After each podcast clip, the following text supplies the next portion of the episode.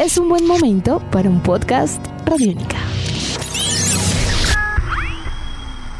Podcast Radiónica. Amigos de Radiónica, sean bienvenidos a una nueva entrega de En Descarga Radiónica, el podcast, este espacio donde todos los martes, a través de nuestro martes de podcast, nos encontramos desde el www.radionica.rocks o a través de nuestra app Radiónica para hablar sobre mundos paralelos entre cine, televisión, cómics, videojuegos y mucho más.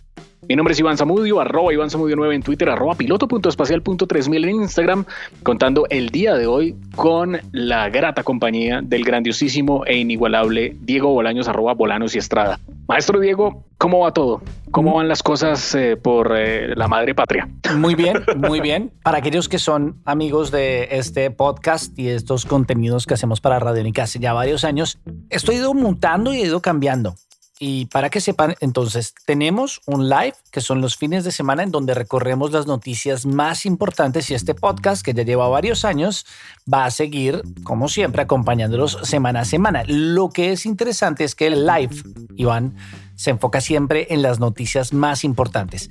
Y aquí en el podcast lo que hacemos es charlar un poco más largo y tendido sobre alguna de esas noticias o algún hecho histórico que tenga relevancia, ¿cierto? Ese es el ejercicio que vamos a seguir teniendo por ahora, ¿no? Ese es el ejercicio que vamos a seguir teniendo por ahora y aquí también hablamos acerca de aniversarios de videojuegos, eh, tocamos también temas de opinión alrededor de la cultura geek, que usualmente han sido temas asociados a los videojuegos. Eh, bueno, hemos hablado un montón de cosas, pero el día de hoy nos vamos a enfocar primero en una noticia de la cual vamos a empezar a abordar una serie de temas bien interesantes sobre la historia de George Lucas desde otra perspectiva que es bien particular y bien especial y es como productor. Porque a través de los medios especializados se acaba de confirmar que Willow, esa famosísima película de fantasía épica que se presentó en el año 1988, que fue protagonizada por Warwick Davis y por Val Kilmer, va a tener serie de televisión a través de la plataforma Disney Plus. Los detalles son bien interesantes porque la serie va a ser producida por el propio Ron Howard, quien dirigió la película en 1988.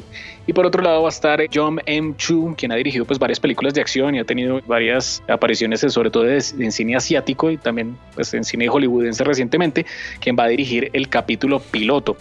Jonathan Kasdan. Hay, hay, un tema, antes de que avance, vamos, vamos por partes. Okay. La primera es, bueno, Willow es una película de culto, ¿no?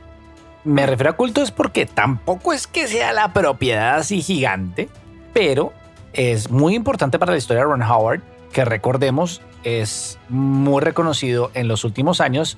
Bueno, primero por haber hecho grandes series y películas de acción. Él es el que estuvo detrás de 24, ¿cierto? Sí. Del concepto todo detrás de 24. Además ha hecho parte de varios universos cinematográficos, pero además el nuevo director es un director que recientemente hizo Crazy Rich Asians, que es una de las películas más taquilleras de la historia con personajes asiáticos en el mundo entero. Es una película que habla acerca de un millonario, no recuerdo bien de qué país de Asia es. En fin, es un millonario asiático. La película fue un éxito total. Es decir, estamos apuntando a que esto vaya a ser completamente pop, pensaría yo, Iván, en cuanto a la selección de director. Sí, por un lado está como ese componente pop, pero por otro lado está como también ese componente de cine de acción, pues porque John M. Chu, hay que recordar, bueno, aunque digamos el tema de acción ha sido como muy mínimo en la carrera de este señor, yo lo mencionaba ahora sobre todo porque él dirigió la segunda parte de G.I. Joe, ¿no? Pues que no es, no es nada, no pasa nada. ¿A usted no le parece más pop? O sea, más pop, no la primera, la segunda parte de G.I. Joe. Iván, eso es lo más pop que hay, hermano. Pues si trajeron a Bruce Willis era pues Sí, o sea, eso ya es lo... Creo que de hecho ni me acuerdo de qué trata G.I. Joe 2. Se la dejo así. Sí. No, no, no. Y aparte de eso, pues también ha dirigido películas como Llaman The Holograms, la adaptación pues, de esta serie animada que es brutal. Por ahí no es. Sí, o sea, vamos a ver. Aparte de eso, también dirigió Los Ilusionistas 2, entonces pues... El hombre es pop. Lo que pasa es que con lo de Crazy Rich Asians le sonó la flauta con toda. Ahora, ojalá le vuelva a sonar la flauta. ¿Quién más está ahí involucrado en esta producción? Bueno, dentro de todo esto va a estar nada más y nada menos que el señor Jonathan Kasdan, quien fue guionista de Solo, quien va a escribir en este caso pues el piloto de la serie. Y va a estar eh, Wendy Miracle, quien va a funcionar como la showrunner de la serie. En este caso, pues ella trabajó, tuvo bastante experiencia con la serie de televisión de Arrow para la cadena CW. Entonces, pues hay un reparto bien interesante y el propio John M. Chu dice que, pues, que Willow para él fue una película muy importante que lo influenció a muchos niveles y que él la vio mucho cuando niño y que hace parte pues de eso pop que usted está mencionando. Pero, pero, no solo tan importante. Mm. creo que yo, esto es Hollywood y esto es pura información tipo tabloide, pero el tweet con el cual él anunció esto, yo creería que es una serie de acontecimientos fortuitos, pero las palabras de las que él habló es Willow, sí, es Willow, la voy a hacer, esto es real. Hasta mi hija se llama Willow. Ojo, Iván, él no dijo que la había llamado Willow por la película, pero él sabe lo que hace. Es decir, está tratando de utilizar cada herramienta que tenga y cada elemento que tenga para hacerlo pop, pop, pop. Y yo no sé, Iván, si esa sea la jugada adecuada para una propiedad como Willow. Recordémosle, digamos, a los que están escuchando este podcast, pues cómo fue Willow en 1988. Bueno, mire, Willow es, o sea, digamos que la fantasía épica en los años 80 fue como una cosa que existió y estuvo latente durante esos años, pero digamos que no es que fuera tan fuerte como, por ejemplo, digamos, no se reinventó, digamos que encontró un estilo en los 80, pero no se reinventó como después cuando aparecería, no sé, el Señor de los Anillos, sí, o sea, Harry Potter, sí. Era toda como muy parecida, de por sí eh, tenía un estilo como muy marcado. Por esos años hay que recordar otras películas importantes, aparte de Willow, que fueron eh, Legend de Ridley Scott, con un Tom Cruise niño.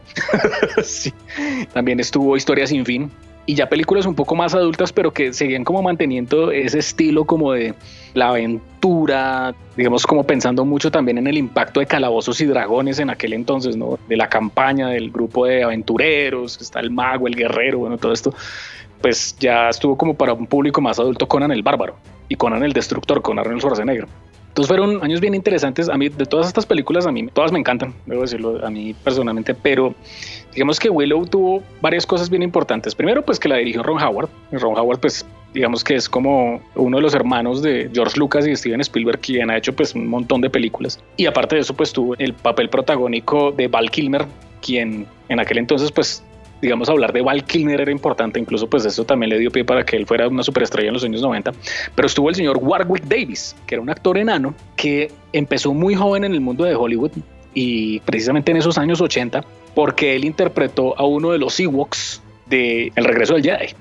Y cuando él interpretó a uno de esos Ewoks, eh, fue como, en la historia de Warwick Davis es bien bonita porque él es británico y él encontró cuando él era niño que en el periódico había salido como un anuncio como mire se buscan actores con estas características para película de la Guerra de las Galaxias o sea va a haber casting y él en ese momento pues él le encantaba Star Wars y él se presentó pues a ese casting con tan buena suerte que quedó elegido y de ahí en adelante arrancó pues la carrera de él. Y que además pues por esa razón se llevó el papel protagónico de Willow en aquel entonces. Y es una historia donde todo gira alrededor pues de Willow Good que viene siendo pues un enano en esta tierra fantástica donde se desarrolla toda esta historia y donde debido a la aparición de una niña, de una bebé que viene siendo la elegida para una gran cantidad de cosas en ese futuro reino, pues arranca una aventura donde hay que proteger a esa niña y llevarla a otro punto para que quede completamente resguardada y pues aparece el guerrero que interpreta a Val Kilmer y básicamente, básicamente es la comunidad del anillo pero con una bebé.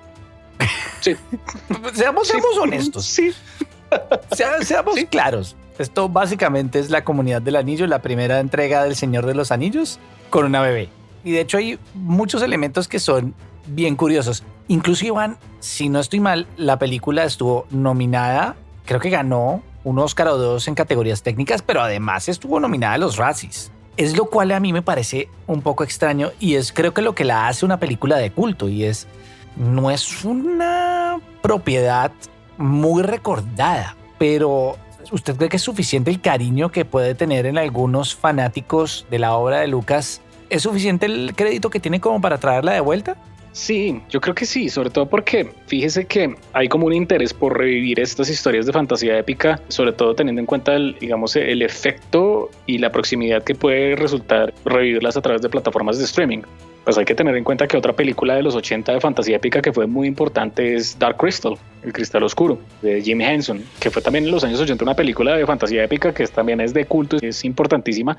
Hace muy poco tiempo la lanzaron a través de plataformas digitales, la lanzaron en Netflix como serie. Entonces sí hay público para este tipo de cosas y sobre todo que también es como pensar en que, bueno, es un público de nicho, es una producción de culto, pero se le puede llegar a través de estos productos a nuevos públicos, digamos, con un contenido digital de estas características. A mí, entonces, a mí yo creo lo que, sí. Creo a que mí lo que me preocupa es una cosa, y déjeme interrumpir, qué pena. A mí lo que me preocupa es que con el combo director y el combo este tipo de película y por el corte que he observado o que se puede ver del catálogo de originales de Disney, exceptuando obviamente de Mandalorian, yo siento que esto va a ser un corte muy familiar, muy La Dama y el Vagabundo, muy este tipo de ejercicios que a mí, a mí, si usted me pregunta, yo lo siento medio a relleno. A mí me preocupa eso. Y creo que lo más triste es que tengo entendido que Warwick Davis va a volver a aparecer en esta película.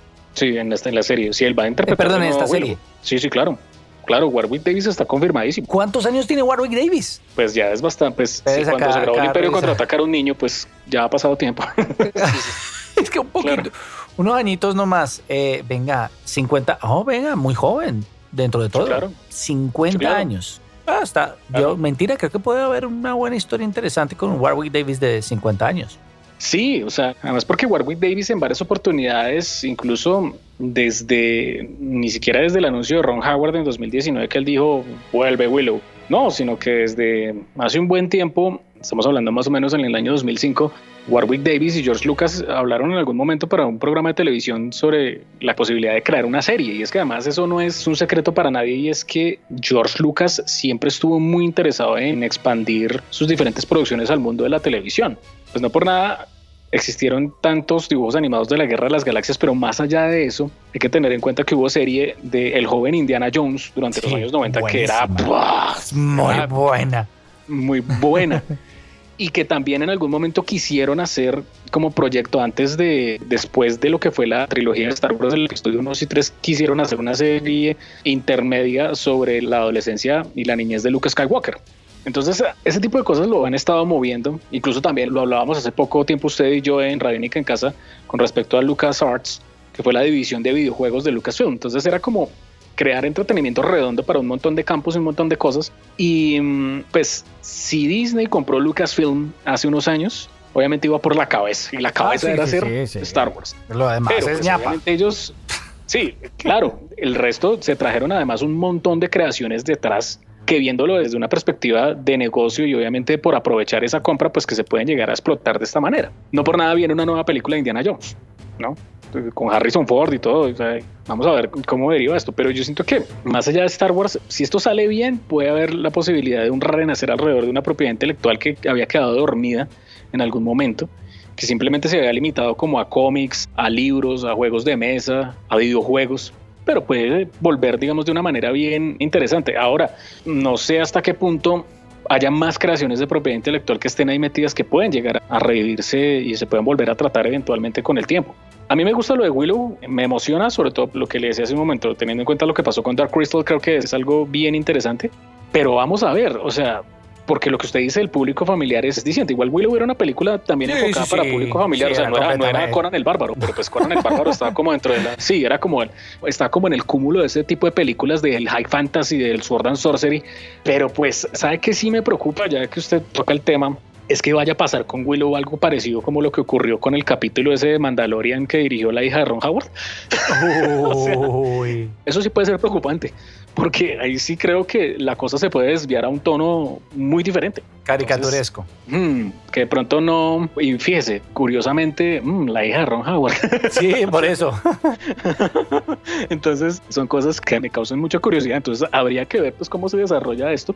Pero pues para los que no hayan visto Willow, véanla. La película es muy buena. O sea, es una película de fantasía épica. Y si pueden, vean Legend, Historia sin fin. Digamos que en los años 80, lo que explicaba al comienzo es como un estilo de películas que todas eran muy similares entre sí y hubo muchas digamos Sí. estas son como las mainstream porque hubo detrás hubo muchas otras películas que también intentaron y fueron fracasos totales pero Willow se recuerda por eso por ser una película de culto Así que ya veremos. Esa es como una de las noticias con las cuales arrancamos la semana pasada para cuando estén escuchando este podcast. Lo importante es que si quieren seguir recibiendo estos contenidos, pueden suscribirse en las diferentes plataformas donde está alojado este podcast y además de eso enviarnos sus comentarios a través de arroba radionica en Twitter, a través de arroba Iván Samudio 9, arroba piloto.espacial.3000 en Instagram y arroba Bolaños Estrada que vamos a estar súper pendientes de todo lo que ustedes quieran comentar. Si tienen temas que también quieran proponer y que quieran que analicemos, plantéenlo porque estamos aquí para acompañarnos en esta temporada de podcast de En Descarga Radiónica. Además, nos pillamos los domingos a través del live, pero Iván Zamudio, tenemos también una oferta de otros contenidos y otros podcasts que vienen especialmente de Radiónica para todos ustedes, ¿no? Así es, todos los martes a través de www.radionica.rocks y a través de nuestra app Radiónica se desarrolla nuestro martes de podcast. En este caso, eso quiere decir que hay podcast de estreno estelares todos los martes, no solamente series como en descarga Radiónica, sino también como el podcast de Rock and Roll Radio, una cita con el propio Tribuna Radiónica, Calle Radiónica, productos desarrollados por el equipo de realizadores de Radiónica que llegan todos los martes, repito, a través de www.radionica.rocks. Nuestros podcasts están en radionica.rocks, en iTunes, en RTVC Play y en nuestra app Radionica para Android y iPhone. Podcast Radionica.